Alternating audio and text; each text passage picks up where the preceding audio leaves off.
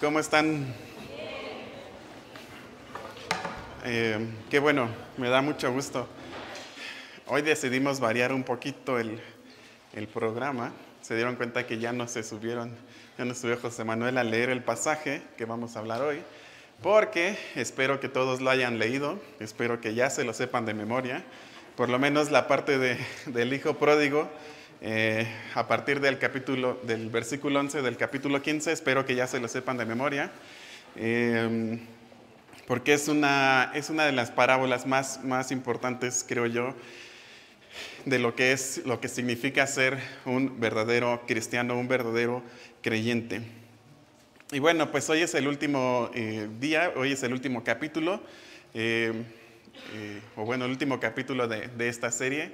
Espero que bueno, para mí ha sido una gran bendición poder estar aquí eh, y hablar de este tema que, a simple vista parece muy sencillo, pero eh, cuando nos metemos realmente al tema es un tema muy, muy eh, profundo. y bueno, para los que no vinieron en las sesiones anteriores, vamos a hacer un pequeño resumen. En el capítulo 1 de la serie vimos la historia del hijo pródigo, del hijo que se va eh, que le pide a su papá la herencia, se va y pierde todo, y después de un tiempo regresa. Ahí en este capítulo eh, aprendimos la, eh, cómo podemos estar perdidos, incluso estando en el lugar correcto. Vimos la importancia de pensar y meditar en cada momento en nuestra vida, en dónde estamos, hacia dónde queremos ir. y bueno, también aprendimos lo que es el arrepentimiento y cómo es el amor del Padre lo que nos trae de regreso. En el capítulo 2 vimos cómo eh, podemos estar perdidos haciendo todas las cosas correctamente. Aprendimos de lo peligroso que es hacer de nuestra relación con Dios una religión y no realmente una, una relación, eh, no tener realmente comunión con el Padre. Eh, aprendemos que cuando hacemos una religión de esto nos volvemos personas malagradecidas, inseguras y empezamos a juzgar a los demás y a criticar a los demás. Y lo más triste es que nos lleva a perdernos el banquete con el Padre. Y bueno, en resumen, aprendemos que los dos hijos tenían el mismo corazón, aunque se manifestaba de diferentes maneras. Eh, el hijo menor estaba perdido en sus maldades y el hijo mayor estaba perdido en sus bondades. O sea, parecía que uno hacía todo mal, y parecía que el otro hacía todo bien, pero los dos estaban igual de perdidos. Y bueno, eh, los dos tenían algo en común, y eso es de lo que vamos a hablar hoy, que era el Padre, o que es el, el, Padre, es lo que, digamos, une a estas dos personas. El corazón del Padre, el, eh, la misericordia del Padre, el amor del Padre es lo que une a estas dos historias. Entonces, hoy vamos a hablar del tercer significado de la palabra pródigo. Recuerden que el primero es una persona que eh, gasta sus bienes de manera imprudente, el segundo es una persona que desprecia la vida que tiene y el tercero es una persona que puede producir y puede dar generosamente. Entonces, eh, pues el padre es una persona que podía dar, que podía producir generosamente. Entonces, eh, bueno, eh, espero que hayamos entendido con lo que vimos las dos semanas anteriores, que todos somos pródigos. Algunos somos pródigos hijos mayor, otros somos pródigos hijos menor, pero a fin de cuentas, en, siempre, bueno, mientras estemos aquí en la tierra, nos vamos a estar moviendo entre esas dos eh, facetas, digamos. Pero el chiste de esto no es decir, ok, voy a ser como el hijo mayor, el hijo menor. El chiste es eh, parecernos cada vez más al Padre, ¿no? Parecernos cada vez menos a los hijos y parecernos cada vez más al Padre. Porque el amor del Padre es un amor pródigo, es un amor que se da sin reservas y es un amor que se da generosamente. Entonces, nosotros como hijos de Dios, nuestro anhelo, nuestra meta sería parecernos cada vez más al papá y parecernos cada vez menos a los hijos. Entonces nosotros somos hijos pródigos, amados y rescatados por un Padre pródigo. Eh, y este mensaje es tan bonito y es tan radical que debería cambiar nuestra vida. O sea, si lo estudiamos a fondo, es un mensaje que no nos, podríamos, no nos deberíamos de quedar nada más con que leímos el mensaje, aprendimos lo que pasó. Es un mensaje que realmente debe cambiar nuestra vida. Debe cambiar la forma en que eh, nosotros vemos a Dios, como nosotros creemos que Dios nos ve y como nosotros vemos a nuestros semejantes. Y, bueno, a partir de eso, pues también cambiar cómo nosotros eh, actuamos en estas áreas de nuestra vida. Y bueno, eh, les quiero hacer una pregunta. ¿Qué significa ser cristiano? Eh, esta es una pregunta muy interesante porque muchas veces no nos hacemos esta pregunta. O sea, yo digo que soy cristiano, pero ¿qué significa realmente ser cristiano? Eh, y podríamos decir que es una religión, podríamos decir que es un modo de vida, podríamos decir que es un lugar donde te enseñan a portarte bien, o es un sistema en el que te portas bien y recibes cosas buenas. No sé, podríamos decir muchas cosas, pero todo esto sería incorrecto. La, eh, la, definición de ser cristiano es muy fácil y simplemente ser cristiano quiere decir que somos hijos de Dios. Eh, quiere decir que hemos sido rescatados por el amor del Padre, por el amor pródigo del Padre, por su misericordia. Entonces, el ser cristiano es simplemente que somos hijos de Dios. Y bueno, digo simplemente entre comillas porque esto ya es algo muy, muy, muy grandioso. Eh, y bueno, eh, cómo vivamos nuestra vida depende de cuánto creamos en que somos hijos de Dios y que tenemos un Padre que nos ama sin medidas. Eh, entonces vamos a aprender hoy un poco lo que significa el amor pródigo del papá, o bueno, del padre. Entonces, eh, para esto vamos a hacer eh, dos preguntas, que es, ¿qué significa una vida pródiga como la del padre? Y cómo podemos vivir esta vida pródiga. Y bueno, como les decía, es importante que entendamos que seguimos siendo, nosotros seguimos siendo pródigos. Esto nos va a llevar a darnos cuenta de la gran necesidad que tenemos de acercarnos cada vez más al Padre y alejarnos cada vez más de los hijos. Eh, si nosotros en algún momento pensamos así de, bueno, yo ya no soy pródigo, yo ya estoy, yo ya, yo ya la libré, digamos, pues tarde o temprano nos vamos a ir apareciendo otra vez más a los hijos y menos al Padre. Pero si nosotros eh, eh, todos los días decimos, yo soy un hijo pródigo, necesito el amor pródigo del Padre y entendemos eso y cada vez nos acercamos más al papá, pues nuestra vida va a ser transformada con base en eso. Eh, entonces, la idea de esto es que cada vez podamos acercarnos más al Padre y cada vez podamos alejarnos más de las actitudes equivocadas de los hijos.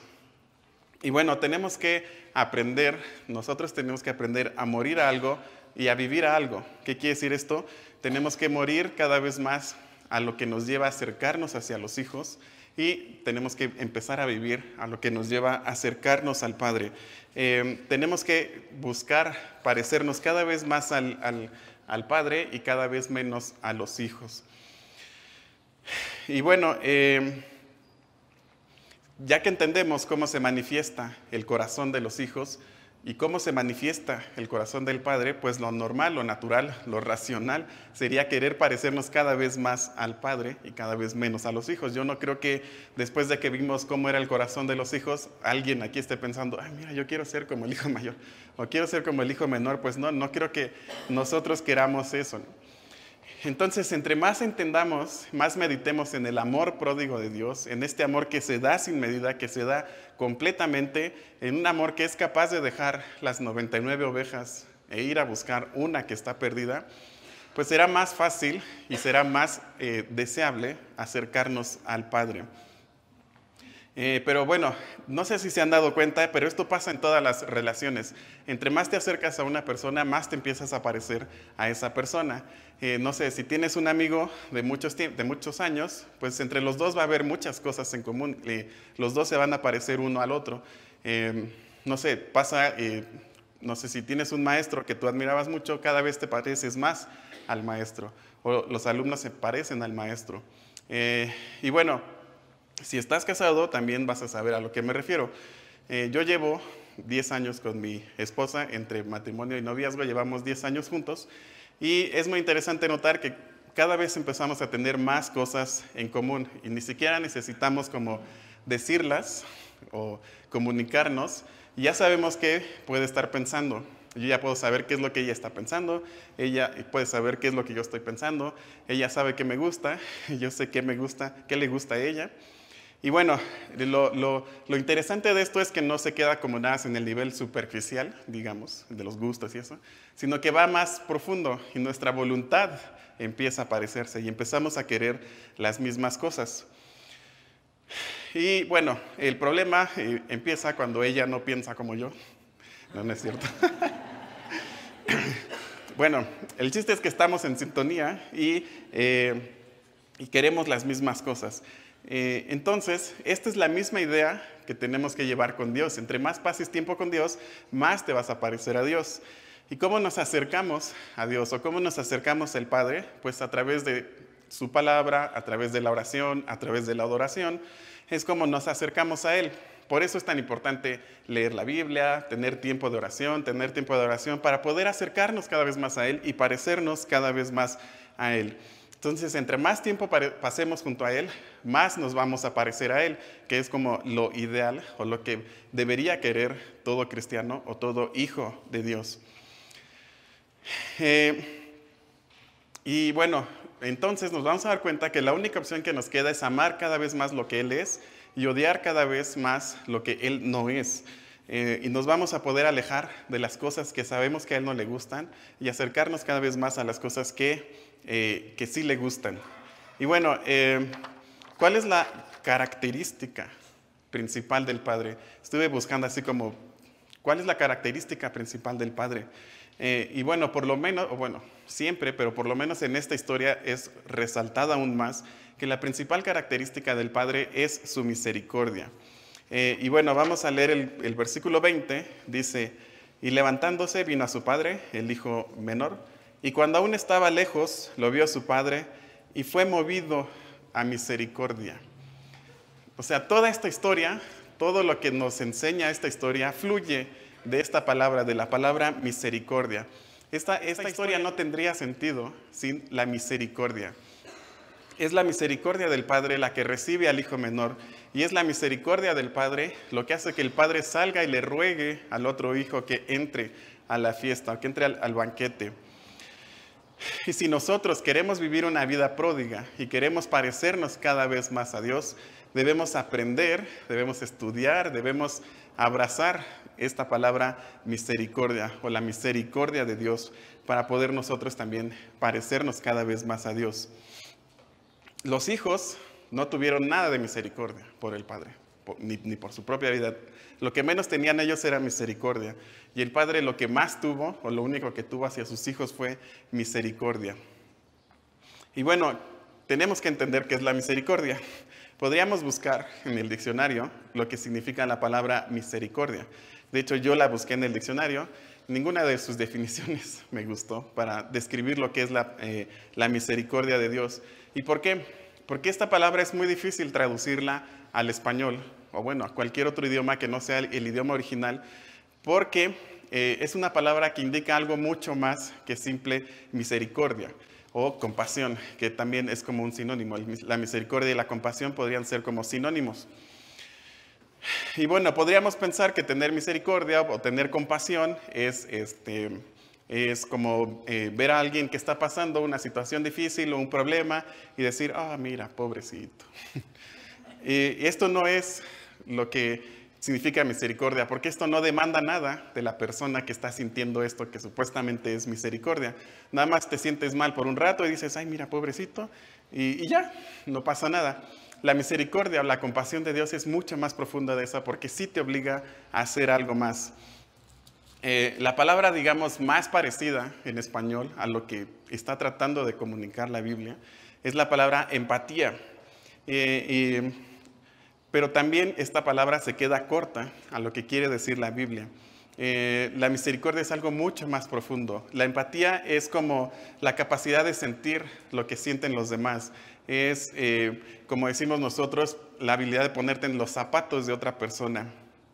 Y bueno, estaba leyendo un, eh, un artículo, una definición de esto de la empatía mientras estudiaba este tema. Eh, y tal cual decía que una persona sin empatía es una persona psicópata, narcisista, egoísta y que solo ve por su propio bien sin ningún tipo de compromiso. No se, se, dan cuenta, pero esta es como la descripción de los hijos. ¿no? Eran personas egoístas, narcisistas, que solo veían por su propio bien. Y bueno, una persona que tiene este sentido de la empatía, decía el artículo que es una persona que se da, es una persona que dedica esfuerzo, esfuerzo y tiempo para darse a otros. Y eh, son personas que tienen una gran confianza en sí mismos, una gran seguridad en sí mismos. Eh, y bueno, que no, no, no se afectan, digamos, por lo que los demás hacen, a pesar de sentir la empatía por la persona, ellos son seguros y aunque tienen la capacidad de sentir para la otra persona, no, no afectan sus propios eh, sentimientos, digamos. Y bueno, el artículo terminaba diciendo que las personas no empáticas se pierden de un tesoro muy grande eh, y que puede destruir familias, parejas, amistades y sin importarles los daños que puedan hacer. Entonces, eh, se dan cuenta, por eso es tan importante alejarnos de los hijos que no eran nada empáticos y acercarnos al Padre que sí era muy empático. Eh, en cuanto nos alejamos del Padre, vamos perdiendo esta capacidad de sentir empatía por los demás. Eh, y bueno, como les dije, una persona que siente empatía es una persona que es capaz de ponerse en los zapatos de otra persona. Una persona así no juzga a las demás personas por lo que están viviendo, no tratan de descifrar a la otra persona, eh, simplemente trata de sentir lo que los demás están sintiendo. Eh, y bueno, entonces digamos que una persona que es capaz de sentir empatía tiene tres características. Trata de ponerse en los zapatos de la otra persona, trata de no juzgar a las otras personas, ni adivinar lo que está pensando la otra persona y eh, trata de sentir o de reconocer los sentimientos que tiene la otra persona. Y bueno, esta es una buena definición para empatía. Eh, el problema de esto es que, digamos, si nosotros lo aplicamos hacia Dios, nadie tiene la capacidad de sentir una empatía total con otra persona. O sea, nosotros como seres humanos es imposible que nos pongamos al 100% en el lugar de otra persona. Para entender al 100% lo que otra persona está viviendo, tendría que vivir exactamente las mismas circunstancias, tendría que estar sintiendo exactamente lo mismo, tener las mismas ideales, las mismas ideas, los mismos pensamientos. Tendría que ser todo exactamente igual para sentir 100% lo mismo que está sintiendo la otra, eh, la otra persona. Esto es imposible. Eh, y muchas veces nosotros exigimos esto de las otras personas y nos enojamos y decimos, es que no me comprendes. Pues no, es imposible que otra persona te comprenda al 100% lo que estás viviendo. Tal vez alguien que haya vivido algo similar a lo que tú estás viviendo va a tener un cierto nivel, un nivel más alto de empatía, pero es imposible sentir esta empatía al 100%. Eh, y bueno, lo mismo pasa con juzgar a los demás. Es muy fácil nosotros caer en juzgar a otras personas. Eh, vemos que alguien está pasando un problema o alguna dificultad y lo primero que pensamos es, hmm, pues, ¿por qué, qué habrá hecho que, que, le está pasando esto, no? Y es bien peligroso juzgar los motivos de otras personas. El único que puede hacer esto es Dios. Dios es el único que conoce realmente los motivos del corazón de las personas. Y nosotros a veces queremos eh, pues tomar el lugar de Dios y empezar a juzgar los motivos de las personas. Eh, y bueno, eh, como les decía, sentir el dolor de otra persona, pues a menos que tú hayas vivido exactamente lo mismo, lo vas a poder sentir. O puede ser que sí hayas vivido una, situación similar y tengas cierto grado de comprensión hacia la otra persona. No sé, tal vez te tocó que eh, cuando Dios te rescató venías de un hogar destruido vas a tener una empatía con las personas que vienen de hogares destruidos. O tal vez Dios te rescató de las drogas, va a ser más fácil que tengas empatía con las personas que vienen de las drogas. Pero jamás va a ser posible sentir o tener una empatía al 100% con otra persona. Y bueno, ¿qué nos dice esto?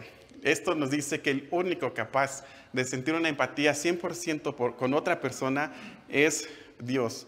Eh, y esto no significa sentirse mal por alguien, que esto significa tenerle lástima a alguien. Eh, esto es algo mucho más profundo y que solamente al 10%, al 100% lo puede hacer Dios o el Padre.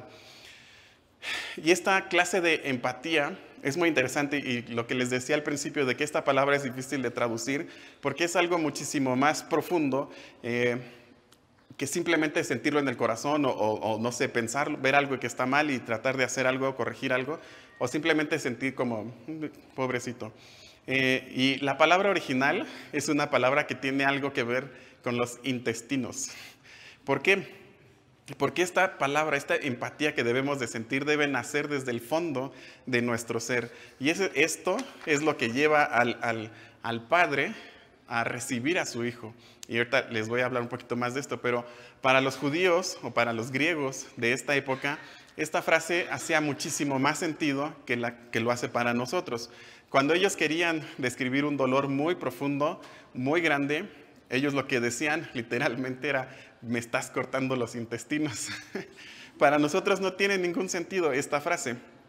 Eh, no sé, tal vez lo más cercano que podríamos decir es, tengo dolores de parto. No sé si han escuchado personas que dicen eso, que no sé, están enfermos de la panza y dicen, ay, tengo dolores de parto. Pero bueno, si fuéramos eh, eh, griegos de esa parte, digo, de ese tiempo diríamos, me están cortando los intestinos. O eh, cuando alguien perdía a un ser muy querido, se moría alguien muy querido, perdía una amistad muy querida, decían, esta situación me está cortando los intestinos. Y bueno, entonces esta es la palabra como literal, digamos, original para describir la empatía que siente Dios eh, por nosotros. No es algo que pasa en la mente, no es algo que solo pasa en el corazón, no es algo que se queda simplemente en una emoción, eh, es algo que, te absorbe por completo y te lleva a actuar en favor de otra persona. Eh, esto es lo que llevó al padre a actuar cuando vio a sus hijos. Era un sentimiento tan profundo que lo había absorbido completamente que tuvo que hacer algo a favor de sus hijos. Entonces, eh, pues entendiendo esto, este sentimiento tan profundo, podemos leer otra vez el versículo y tiene un nuevo sentido. Dice, y cuando aún estaba lejos, lo vio su padre y fue movido a misericordia. Y corrió y se echó sobre su cuello y lo besó. O sea, todo el ser del padre, todo desde el fondo de su ser, fue movido al ver a su hijo como les dije, no fue algo que pasó en su mente y dijo, ok, tenemos que arreglar esta situación. No fue algo, un sentimiento así simple que salió de su corazón y dijo, ay, mira, pobrecito de mi hijo, ahí viene. No, fue algo que realmente salió desde el fondo de su ser y lo llevó a actuar a favor de su hijo. Eh, y esto es exactamente lo que Dios hace por nosotros. Eh, eso es lo que Dios hizo por ti y por mí. Eh, cuando Dios nos vio que estábamos perdidos, que estábamos mal, que estábamos realmente perdidos en nuestros delitos y pecados, como dice la Biblia, todo su ser se movió y, tuvo, que hacer algo. Y por eso mandó a Jesús a, la tierra a, pagar por nuestros pecados. Eh, y bueno, eh, si vemos el ministerio de Jesús, todo el ministerio de Jesús, o la mayoría del ministerio de Jesús, se movió por su misericordia. un día que tengan tiempo, se meten a la Biblia en la computadora y le ponen buscar palabra misericordia y van a ver cuántas veces Jesús actuó por misericordia hacia otras personas. Eh, Jesús actuaba por misericordia y sanaba a una persona, o le daba de comer, o sacaba algún demonio, o, o regañaba incluso a la gente por misericordia. Eh, y bueno, podríamos estar aquí todo el, toda la mañana leyendo todos los pasajes que alguien le dice, Jesús, ten misericordia, y Jesús tiene misericordia. Pero me gusta mucho este, eh, el de Marcos, eh, que fue uno de los ejemplos que más me gustó. Marcos 1 dice, vino a él un leproso rogándole, e hincada la rodilla le dijo, si quieres, puedes limpiarme. Y Jesús, teniendo misericordia de él, o sea, todo su ser se movió a favor de este leproso extendió la mano y le tocó y le dijo, quiero ser limpio. Entonces Jesús eh, ejercía su misericordia para, a favor de muchas personas, para sanar a las personas, para darles de comer, para cuidar a las viudas, a los huérfanos. Eh, y como les dije, incluso regañaba a los religiosos por no tener misericordia. Eso era lo que más, eh, lo que más les, les regañaba a los, a los religiosos. En Mateo 9.3 está regañando a unos religiosos, a unos fariseos, y les dice, id pues y aprended lo que significa misericordia quiero y no sacrificio. O sea, Jesús lo único que nos pide es que tengamos misericordia. Y bueno, eh, no sé si entiendas, no sé si estás pensando lo que significa tener un padre con este nivel de misericordia, de compasión, de empatía por ti, que cuando te ve, todo su ser es movido a favor tuyo y tiene que hacer algo, no se va a quedar ahí, tiene que hacer algo a favor tuyo. Eh, Y, ¿sabes por qué esto es tan importante? Porque ninguno de los que estamos aquí eh, podremos decir que al Padre no le importó nuestro dolor, que no le importó eh, lo que estábamos viviendo o que es incapaz de sentir lo que yo estoy sintiendo. Jamás vamos a poder decir eso. Y esa es una como de las trampas más fáciles en las que caemos. Y decir, estamos pasando por alguna dificultad y decimos, sí, claro, pues Dios no me ayuda porque Él nunca sintió esto, Él nunca tuvo que pasar por esto. No, jamás vamos a poder decir eso porque jamás, porque Jesús es el único que puede sentir una empatía o una misericordia al 100% de lo que estamos viviendo. Cuando Jesús estuvo en la tierra, demostró exactamente lo contrario, que era capaz de sentir esta empatía por las demás personas, que era capaz de ponerse en los zapatos de las otras personas. Eh, incluso hay pasajes donde lo vemos que está tan conmovido por los demás que llora. Imagínate el creador del universo llorando. Imagínate que él sabía que iba a resucitar a la persona que estaba muerta, pero aún así estaba tan conmovido por la situación que lloró. Entonces jamás vamos a poder decir que, Jesús o que Dios no entiende por lo que estamos pasando. Eh, es esto, es este sentimiento tan profundo de Jesús lo que le llevó a dejar el cielo, venir a la tierra, hacerse hombre y morir por nosotros. Eh, entonces, eh, si queremos parecernos a Dios o al Padre, tenemos que aprender que esta misericordia te llena y te obliga hacer algo a favor de los demás. Y no solamente, como les decía, es por la emoción, no solamente por el sentimentalismo, sino realmente porque eres movido por esa, eh, hacia, hacia favor de otra persona. Y bueno, esto es lo interesante de ser cristiano, de decirnos cristianos.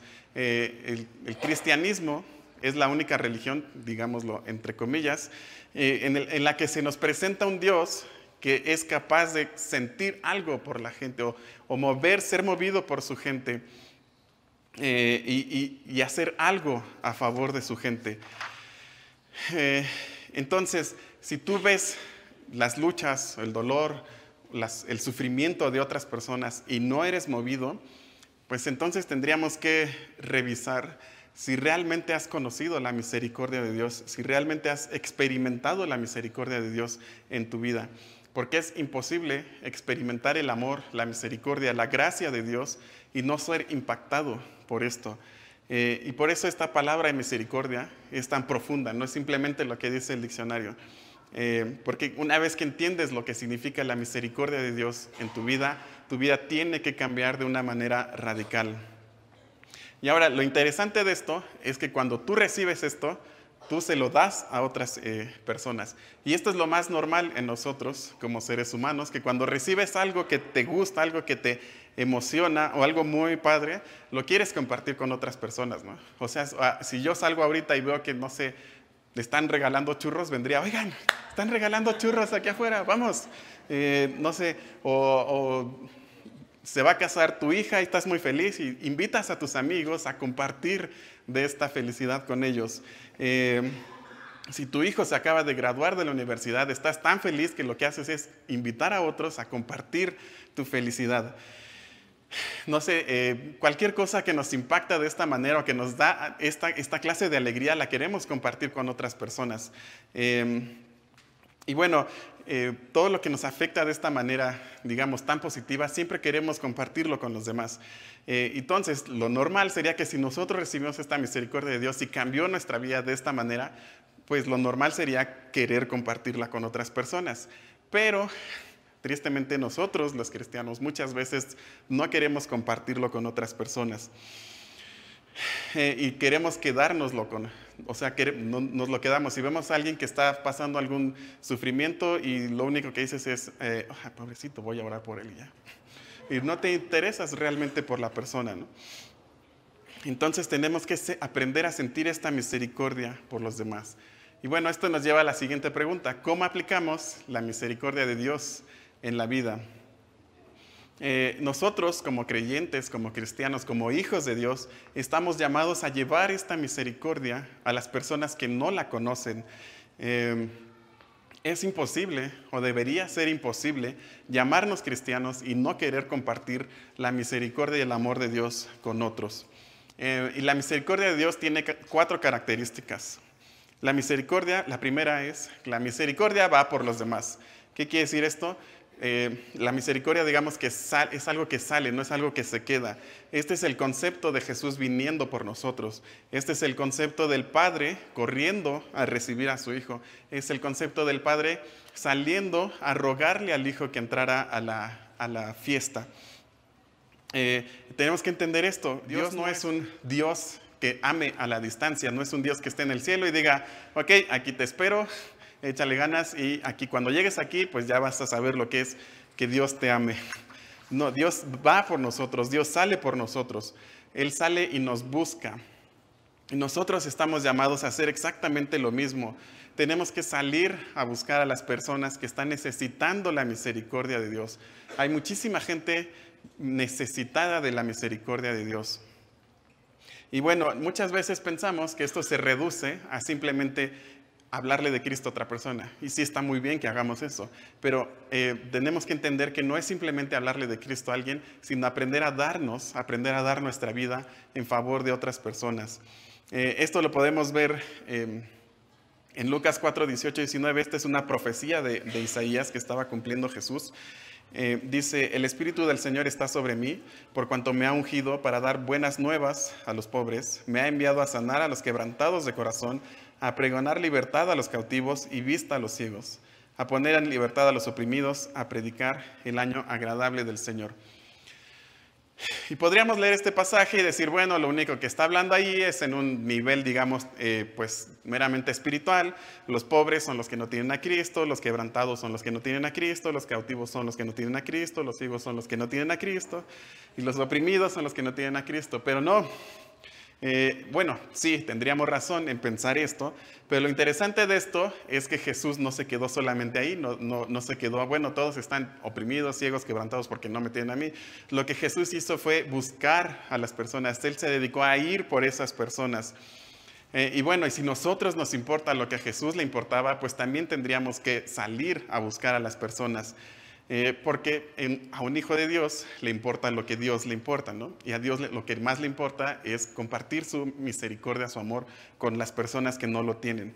Entonces nuestro llamado es ir por las personas que necesitan la misericordia de Dios. Y bueno, eh, la segunda característica es aprender a sentir lo que los demás sienten. Dije hace ratito que nunca podemos sentir 100% lo que otra persona está sintiendo. Eh, pero si nosotros nos acercamos más a Dios, vamos a ir adquiriendo cada vez más esta, capacidad de sentir lo que otras personas están sintiendo. Eh, y bueno, eh, les voy a proponer un ejemplo muy sencillo. Supongan que una persona les habla y dice, oye, ¿puedo hablar contigo? Es que estoy pasando una dificultad. ¿Y qué hacemos? De los 20 minutos que tenemos para hablar con esta persona, pasamos 18 minutos diciéndoles que tú tienes que hacer esto, tienes que hacer aquello. Y los últimos dos le decimos, ahora sí dime, ¿qué querías que orara por ti? Tenemos que aprender a voltear la ecuación y de esos 20 minutos escuchar a la persona 18 minutos y usar dos minutos para decir, ok, vamos a orar para que Dios te guíe en esto. ¿Por qué es tan fácil voltear la ecuación o bueno, hacerlo de manera incorrecta? Porque nosotros como seres humanos confiamos demasiado en nuestra propia sabiduría, porque confiamos demasiado en que nosotros podemos cambiar a las personas o podemos decirles lo que las personas deben hacer. Pero eh, lo interesante de esto es que nosotros podríamos estar hablando horas con la persona y si el Espíritu de Dios no se mueve en la persona, no va a funcionar de nada. Entonces, eh, tenemos que aprender realmente a escuchar a las personas. Eh, la Biblia dice que de la abundancia del corazón habla la boca. Entonces, si, tenemos, si, aprendemos a escuchar a las personas, vamos a aprender a, saber qué es lo que están sintiendo. Y bueno, la Biblia dice que eh, seamos prontos para oír, lentos para hablar. Y bueno, es algo que les digo, nos cuesta mucho trabajo porque siempre confiamos demasiado en nuestra propia prudencia, como dice la Biblia. Entonces tenemos que aprender a escuchar antes de hablar. Eh, el punto número tres, o la característica número tres de la misericordia es que la misericordia cuesta. Eh, cuando repasamos esta historia podríamos caer en el error de pensar que la misericordia del papá, del padre, fue gratis. Que podríamos pensar que el hijo lo único que tuvo que hacer fue ir con el papá, pedirle perdón y recibió el perdón de manera gratuita. Solamente regresó y le dijo, oye papá, me porté mal, perdóname, y ya. Y por esto es muy fácil menospreciar la misericordia y la gracia de Dios, porque pensamos que es gratis. Como es gratis para nosotros, pensamos que no tiene ningún costo, pero para Dios sí tiene un gran costo. Para Dios le costó muchísimo poder dar esta misericordia que nosotros recibimos gratuitamente. Y si es gratis para ti, es gratis para mí, pero para Dios es muy costosa. Eh, en la historia vemos al papá absorbiendo toda la culpa, toda la vergüenza, todo lo malo que le hicieron pasar sus hijos, él lo absorbió. Incluso le costó eh, financieramente porque tuvo que vender sus bienes para dárselos a su hijo. Al padre le costó muchísimo dar esta misericordia. Eh, pero él lo hizo, él absorbió todos estos costos, por así decirlo, para poder tener a sus hijos de regreso. Eh, y esto es exactamente también es lo mismo que hace Dios con nosotros. Él absorbe todo el costo de nuestras cosas, las cosas que hacemos mal, toda la vergüenza, toda la culpa, todo, todo lo que estamos haciendo mal, Él lo absorbe para podernoslo dar a nosotros gratuitamente. Eh, entonces, la misericordia, si tú quieres vivir de una manera misericordiosa, tienes que aprender a eh, negarte a ti mismo por el bien de los demás. Eh, y esto lo hacemos todos los días, especialmente si tienes hijos, todos los días te entregas por tus hijos. Si estás casado, todos los días te entregas por tu esposo o por tu esposa. Si tienes amigos, te entregas por tus amigos o por tus amigas para poder eh, tener una relación realmente eh, profunda con, estas, con las personas a las que te estás entregando. Si no, si no te entregas a las personas que dices que quieres, pues te volverías como los hijos menores. Bueno, el hijo menor, eh, y bueno, aquí lo interesante o lo radical de esto es que Jesús o Dios se entrega a personas que no lo quieren. Eso es lo increíble de la misericordia de Dios. Para nosotros es muy fácil darle amor o misericordia a una persona que queremos, pero cuando viene alguien que no queremos, no, no le, ni de chiste le damos misericordia, ¿no? Dios es exactamente lo contrario. Dios da esa misericordia a personas que no lo quieren. Y bueno, eh, por eso es que el verdadero cristianismo no debería ser cómodo ni debería de ser sencillo. Eh, y muchos de nosotros hemos caído en la trampa de pensar que, que sí, el ser cristiano va a ser el fin de todos los problemas. Eh, que, el venir a Dios va a ser como la solución a todo y todo va a estar bonito. Eh, y, ahora está muy de moda decir que vengas a, Dios y todo va a ser fácil, todo va a ser bonito, todo vas a dejar de sufrir, ¿no? Y bueno, tendríamos que leer el libro de Hechos. Todos los cristianos de, esa, de ese libro de Hechos sufrieron muchísimo por nombre de Cristo. De hecho, les fue peor cuando dijeron que eran cristianos. no les fue mejor, digamos. El Evangelio es costoso, la misericordia de Dios es costosa y nosotros estamos llamados a dar esa misericordia y a pagar el costo de la misericordia. Eh, a mí me gusta mucho este periodo de la iglesia, los primeros años de la iglesia, los primeros 100 años de la iglesia se me hacen muy interesantes. Eh, y hay una, una, historia muy interesante que me gustó, que dice que en este tiempo, eh, hubo una epidemia en Roma y la gente se estaba empezando a morir por la epidemia, no era como hoy, en nuestros tiempos que podemos ir al hospital y nos sanamos. Allí había una epidemia y la gente se empezaba a morir, se empezaban a contagiar y se empezaban a morir. Obviamente, pues todas las personas estaban huyendo de los enfermos. Pero dice la historia que los cristianos también estaban corriendo pero en dirección contraria. Estaban corriendo hacia los enfermos, hacia cuidar a los enfermos. No les importaba que podían ser contagiados. Ellos querían cuidar a los enfermos, hablarles de Cristo principalmente. Primero eh, hablarles del amor y la misericordia de Dios y después cuidarlos para que se pudieran recuperar de sus enfermedades. Incluso hay eh, historias de muchos que murieron, muchos cristianos que murieron junto al enfermo que estaban cuidando porque también eran contagiados. Y ellos morían felices porque decían, qué bueno que pude ayudar a que una persona se fuera al cielo. Entonces, esto es la verdadera misericordia y es la verdadera eh, compasión. Eh, y bueno, cuando comprendemos que el Padre tiene todo lo que necesitamos, va a ser mucho más fácil compartir lo que Él nos ha dado. Porque, ¿qué podemos perder que a nuestro Padre no le sobre. O sea, si perdemos algo por, Él, por su nombre, a Dios le sobra. O sea, si, si, si perdemos, no sé, nuestros bienes, Dios es el dueño del mundo, nos puede dar todo. Si perdemos nuestra salud, Dios es el dueño del mundo y, y si es su voluntad nos va a regresar la salud y si no, pues lo, vamos a poder dar nuestra vida eh, para Dios. Eh, y bueno, eh, lo que estábamos cantando hace ratito, ¿no? que decía la canción, ya no soy esclavo del temor, yo soy hijo de Dios. No sé si cuando cantábamos esto nada más lo cantaron porque decía así la pantalla o realmente lo crees, realmente lo, lo, sientes en tu vida. Me gusta mucho una frase de esta canción que dice, incluso desde antes de nacer, Dios me amaba desde antes de nacer.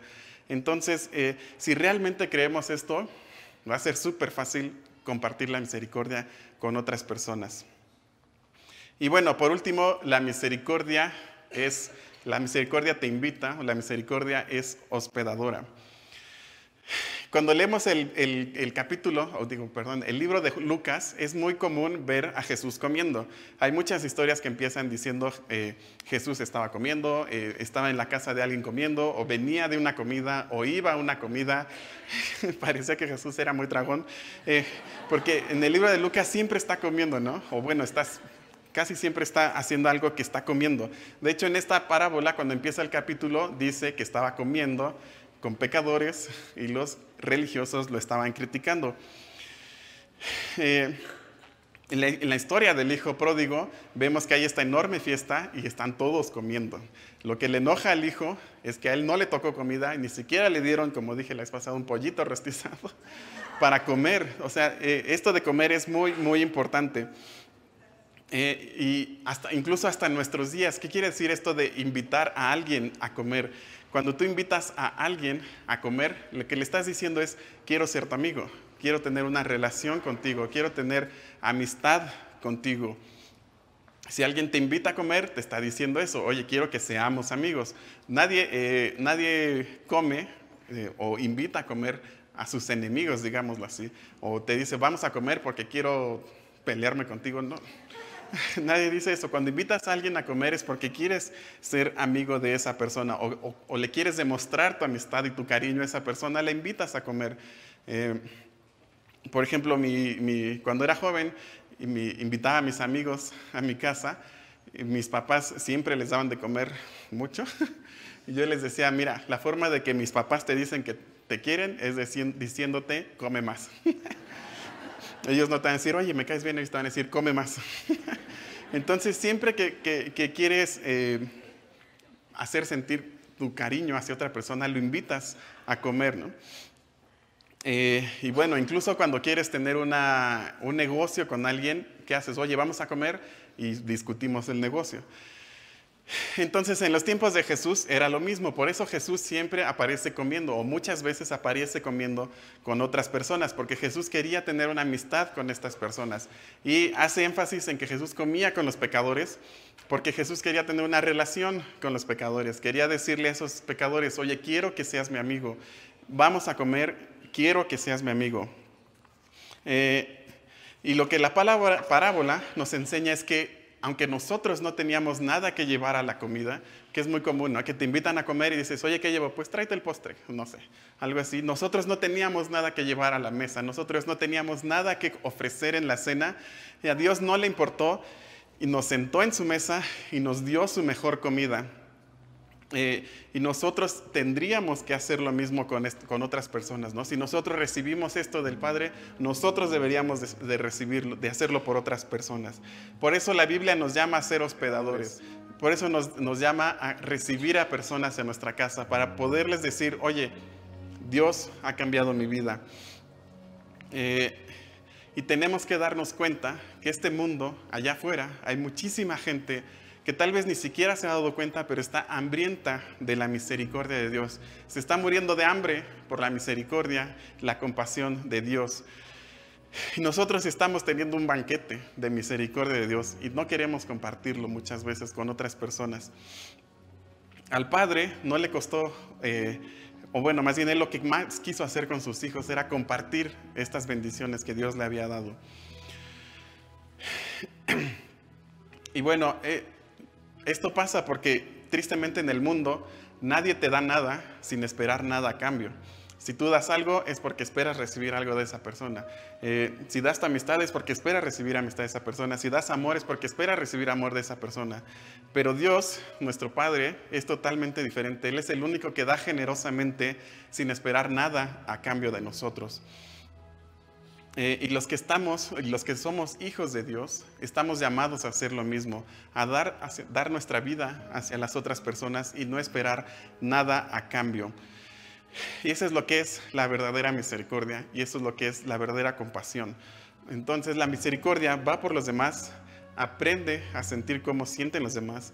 La misericordia cuesta, siempre nos va a costar. Y la misericordia siempre va a recibir a los demás. Ahora la pregunta es, ¿podemos vivir así? Claro que sí podemos vivir así, por dos razones. Una, más importante, el Espíritu de Dios mora en nosotros. Si el Espíritu de Dios mora en ti, tú lo vas a poder hacer fácilmente. Eh, y la segunda razón es porque no tienes nada más que ganar ni nada más que perder si tienes el amor del Padre. Nosotros abrimos nuestra puerta porque el Padre abrió su puerta con nosotros. Nosotros vamos por otras personas porque el Padre vino por nosotros. Eh, la única razón por que arriesgamos lo que tenemos es porque Dios arriesgó todo para venir por nosotros. Y bueno, em, llegamos al final de esta increíble historia de los eh, personajes pródigos y tenemos que entender, eh, o no me voy a ir satisfecho, digámoslo así, si no entendemos que estamos llamados a vivir una vida pródiga como la del Padre que se entregó por nosotros. Em, todo lo demás, no importa. Eh, todo lo que está allá afuera, de alguna de otra manera, nos va a dejar frustrados, nos va a dejar vacíos, nos va a dejar tristes. La verdadera felicidad está al lado del Padre, está al lado del amor pródigo del Padre. Y nosotros, como hijos de Dios, estamos llamados a llevar este mismo amor pródigo con los demás. Eh, y, bueno, eh, y bueno, para finalizar esta increíble historia, me voy a remontar algunos años hasta el día en que muere Moisés. Creo que todos hemos escuchado la historia de Moisés y cómo pasó 40 años en el desierto aguantando a un pueblo rebelde, luchando por ese pueblo incluso cuando Dios dijo, ya los voy a destruir. Moisés le dijo, no, no, no, espera, espera, no los destruyas, dales chance. Después el pueblo en lugar de agradecerles eso, se volteaban, lo querían matar y bueno, Moisés sufrió durante 40 años. ¿Y qué pasó al final de su vida? Dios le dijo que no iba a poder entrar a la tierra prometida, ¿no? Digo, Moisés cometió un error y este error le costó no entrar a la tierra prometida. Pero cualquiera de nosotros lee esa historia y dice, ay, no puede ser, 40 años en el desierto y no puedes entrar a la tierra prometida. Em, y lo único que dice el libro de Josué es, Moisés ha muerto. Ya, se acabó Moisés. No, no se vuelve a mencionar Moisés, se acaba, sigue la historia. Cualquiera podría decir, oye, Moisés no puede ser todo lo que hizo y lo único que dice la Biblia es, Moisés ha muerto. Se acabó. Y, hay muchísimos otros cristianos que pasa lo mismo, viven toda su vida para Dios y algunos ni siquiera tienen una tumba decente. Eh, puedes ir a tal vez visitar algunas tumbas de cristianos famosos, otros cristianos ni siquiera se sabe qué pasó con ellos. Entonces, espero que algún día lleguemos al cielo y estemos con Moisés. Y vamos a ir con Moisés y le vamos a decir, oye Moisés, ¿no te molesta que en la Biblia nada más Moisés murió? O con algún otro cristiano que, que sepamos que dio toda su vida y digamos, oye, ¿qué onda? Que en la tierra ni siquiera una tumba. que pues estoy seguro que ellos nos van a decir, no, no me molesta, porque yo viví mi vida para Dios al 100% y el amor de Dios fue suficiente para mí. Si no tengo una tumba decente, si no tengo una lápida, no importa, porque Dios, el amor de Dios fue suficiente para mí toda la vida. Eh, y bueno, eh, hace ratito estaba estudiando el Salmo 23 con mis discípulos y es lo que dice el Salmo 23, ¿no? Empieza diciendo, Jehová es mi pastor, nada me faltará. Y termina diciendo, ciertamente el bien y la misericordia me seguirán todos los días de mi vida. Entonces, si nosotros creemos en esto, estamos llamados también a compartir esta misericordia con otras personas. Entonces, bueno, espero que salgamos de aquí queriendo parecernos cada vez más al Padre, cada vez menos a los hijos, queriendo compartir esta misericordia de Dios con otras personas. Bueno, vamos a orar para terminar.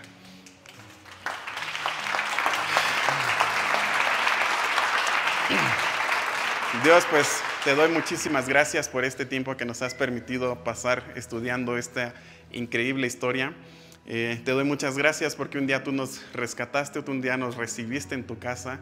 Gracias porque tú pusiste lo mejor de tu mesa para nosotros, a pesar de que nosotros no lo merecíamos, a pesar de que nosotros no habíamos hecho nada para merecerlo, al contrario, habíamos hecho todo para perderlo.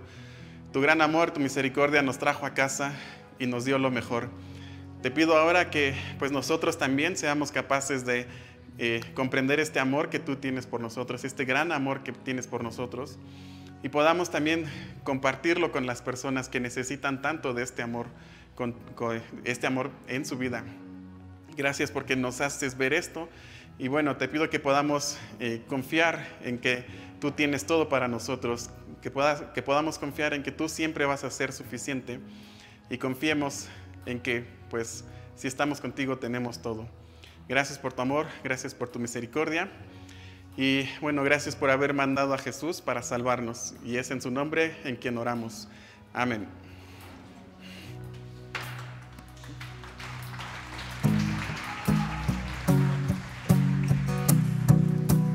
Perdón que, interrumpa aquí la... Me toca, yo Yo creo que se me hizo un aplauso más fuerte, ¿no? Este, no sabes, no sabes lo que fue para mí este, verte, verte estos tres, semanas en línea y a todo el staff de Polanco eh, trabajando aquí para hacer esto que siga funcionando. Y la verdad para mí es un gusto ver a, un hijo pródigo, no, no es cierto, no, a un hijo espiritual eh, tomando su lugar y tomando su papel. La verdad, eh, cuando tu suegro me preguntó qué opinaba de ti, le, le decía que eras una buena persona que sí, que estaba bien, que, fuera, que te fueras con tu hija, su hija, ¿no? Pero ahora le podría decir que también es un buen predicador, la verdad. Qué padre lo que compartiste. Y bueno, a mí me gustaría, Tocayo, este, pues que todos le diéramos gracias a Dios por la vida del Tocayo. ¿Por qué no, por qué no me das chance de orar por ti y, pedirte que Dios te siga bendiciendo y te, siga usando? ¿Cómo ves? Es que estoy más grande que tú, digo, estoy más chico que tú. Dios, qué, qué increíble poder ver que tú traes fruto después de tantos años. Y yo te quiero dar gracias por la vida de Oscar Alaniz. Gracias por haberlo hecho un predicador y por estar haciendo cosas grandes en él, en su vida. Los proyectos que le has dado, que tienen en sus manos, su matrimonio, la escuela, el testimonio precioso que tiene con sus discípulos y, bueno, la amistad que compartimos con tantas personas aquí, que lo amamos y que lo queremos. Yo te quiero dar gracias, Dios, por esta nueva faceta que Él está presentando, que es un, un predicador de tu palabra. Y bueno, yo Dios, yo te quiero pedir, junto con todos aquí, que tú lo uses más allá de lo que Él jamás ha imaginado eh, y que Él siga disfrutando de este banquete que habló precisamente del Padre que tú tienes para cada uno de aquellos que entregan su vida por ti. Dios, gracias por todo lo que has hecho en Él y por todo lo que vas a hacer. Gracias por poder compartir con Él de cerca y tenerlo de cerca, Dios. Bendícelo y gracias por esta serie increíble que nos permitió compartir de este pasaje de Lucas. Y bueno, Dios, te pedimos que tú lo bendigas a él, a su esposa y todo lo que él hace. En el nombre precioso de nuestro Señor Jesucristo, te lo quiero pedir y agradecer. Amén. Muy bien, Tocayo, pues. Dame, dame dos minutos. Este, yo quiero, yo quiero este, decirles que si no, no la verdad es que me faltó a mí tomar nota, pero los que no tomaron nota como yo, que no tomé, pero no alcanzó para tomar nota, acuérdense que tenemos las, todas las redes disponibles para volver a escuchar las pláticas, tomar, tomar nota de lo que pues eh, compartió. Y me impactó mucho y quiero cerrar con esto. La verdad es que ustedes y yo acabamos de escuchar un mensaje hermoso sobre estos personajes de la Biblia que son muy conocidos. El hijo pródigo era el más conocido de toda la historia, pero la verdad es que el padre y el otro hermano también tenían lo suyo, ¿no? Y por supuesto hablar del Padre, hablar del amor de Dios, hablar de la misericordia de Dios, no tiene comparación. ¿Qué, ¿Qué, se siente tener a tu hijo predicando la Biblia? Muy agradecida con Dios. Aquí está el papá de Avenís también, ¿no? Bueno, está la mamá, qué padre, ¿no? Entonces, cuando, cuando, el, cuando el padre ve a su hijo andar en la verdad, pues es el gozo más grande. Y Dios quiere, dice que fue a preparar lugar para nosotros, allá en, en el cielo, ¿no? Y él habló de cuatro cosas, hablase de cuatro cosas, de la que es la misericordia. Dice que la, la misericordia va, va por ti. Y Dios, la verdad, está esperando a que, le, que lo recibas, que te estreches la mano con Él, ¿no? La, Dios está esperando que tú puedas abrazarte de Él, pero Él ha venido a buscarte no sé cuántas veces. Tú llevas mejor la cuenta. ¿Y cuántas veces lo ha rechazado, no? El hijo pródigo se fue y no, eh, no respondía hasta que un día respondió. Eh, pero la misericordia dice uno, va. Dos, la misericordia escucha. Y si alguien sabe cómo estás tú en tu corazón y sabes lo que estás haciendo, lo que no haces a la vista de otros, pero si haces en la intimidad, Él sabe, Él escucha y Él conoce exactamente en dónde está tu corazón. Tres, dice que la misericordia es costosa. Yo tengo por ahí un pedacito de pan. ¿Me pasas el, el, pan? Este, este pan, ese pan es el pan de Pascua, es el pan matzah, no sé si lo ubican. Es el pan con que los judíos celebran el Pesach que acaba de ser, coincide, esa semana es la semana de los panes sin levadura, es el pan sin levadura. Y bueno, este pan eh, habla de lo que dice también que el hijo pródigo estaba invitado a un banquete, ¿no? Que el padre prepara un banquete, que Jesús comía y le gusta comer como a Oscar le gustan los tacos. Si alguna vez le quiere invitar a Oscar algo, inviten unos tacos en las brasas. Y eso que no paso, no paso yo por el comercial, pero bueno, yo hubiera preferido que le gustara el nautilus, el pescado, pero bueno. Este, bueno, no, pero volviendo al tema, es que Dios nos está preparando un banquete y le gusta comer. Pero ese banquete tuvo un costo para Él, no para ti. Y hoy te está esperando Dios para que tú vayas a Dios como el aire que respiras gratuitamente, para que vayas a sus brazos, para que te encuentres con Él, para que lo estreches, le digas, yo soy hijo de Dios, exactamente lo que dice la canción que cantamos al principio, yo soy hijo de Dios. No hay mayor orgullo, no hay mayor pertenencia, no hay mayor riqueza que poder decir que eres un hijo de Dios. A lo mejor eres criatura de Dios, seguro, pero ¿quién sabe si eres hijo de Dios? Eres hijo de Dios cuando lo invitas a tu corazón y Él te invita a su casa y Él y tú se reconocen como padre e hijo. No sé si seas hijo de Dios si tú no lo buscas, si no le gusta, si no te gusta lo que Él ama. Así es que eh, antes de recordar el último punto que dio, me gustaría orar contigo y concluir este precioso mensaje con la invitación que Dios nos da para agarrarnos de Él, para entrar a su casa, para abrazarnos del Padre, para recibir la herencia, para ser hijo de Dios, no solamente criatura de Dios. Yo no sé cómo esté tu relación con Dios, eso lo sabe Dios perfectamente y tú. Pero yo te quiero invitar a que cierres tus ojos, inclines tu rostro, vamos a hacer una oración contigo. No sé quién seas, quizá me estás escuchando en línea, a lo mejor el día de hoy o en las próximas eh, transmisiones, cuando esta plática se reproduzca grabada, pero en este momento, donde quiera que estés, donde quiera que estés y como quiera que estés, tú sabes qué condiciones tienes delante de tu Padre. Y así como el Hijo pródigo, y así como el Padre extendió los brazos, Dios está, y más que nunca hoy recordamos que en la cruz extendió los brazos para ti, y hoy está esperando Dios que te abraces de Él. Vuelve a casa, vuelve con Dios, reconcíliate con tu Padre Celestial. No seas hijo pródigo. Ahora regresa a casa, a donde perteneces. No es ir a un lugar. Dios no estaba en un sitio, Dios iba a todos lados. Pero dice que el único lugar donde puede morar es en el corazón de aquellos que lo reciben. Para que todo aquel que en Él cree no se pierda, mas tenga vida eterna.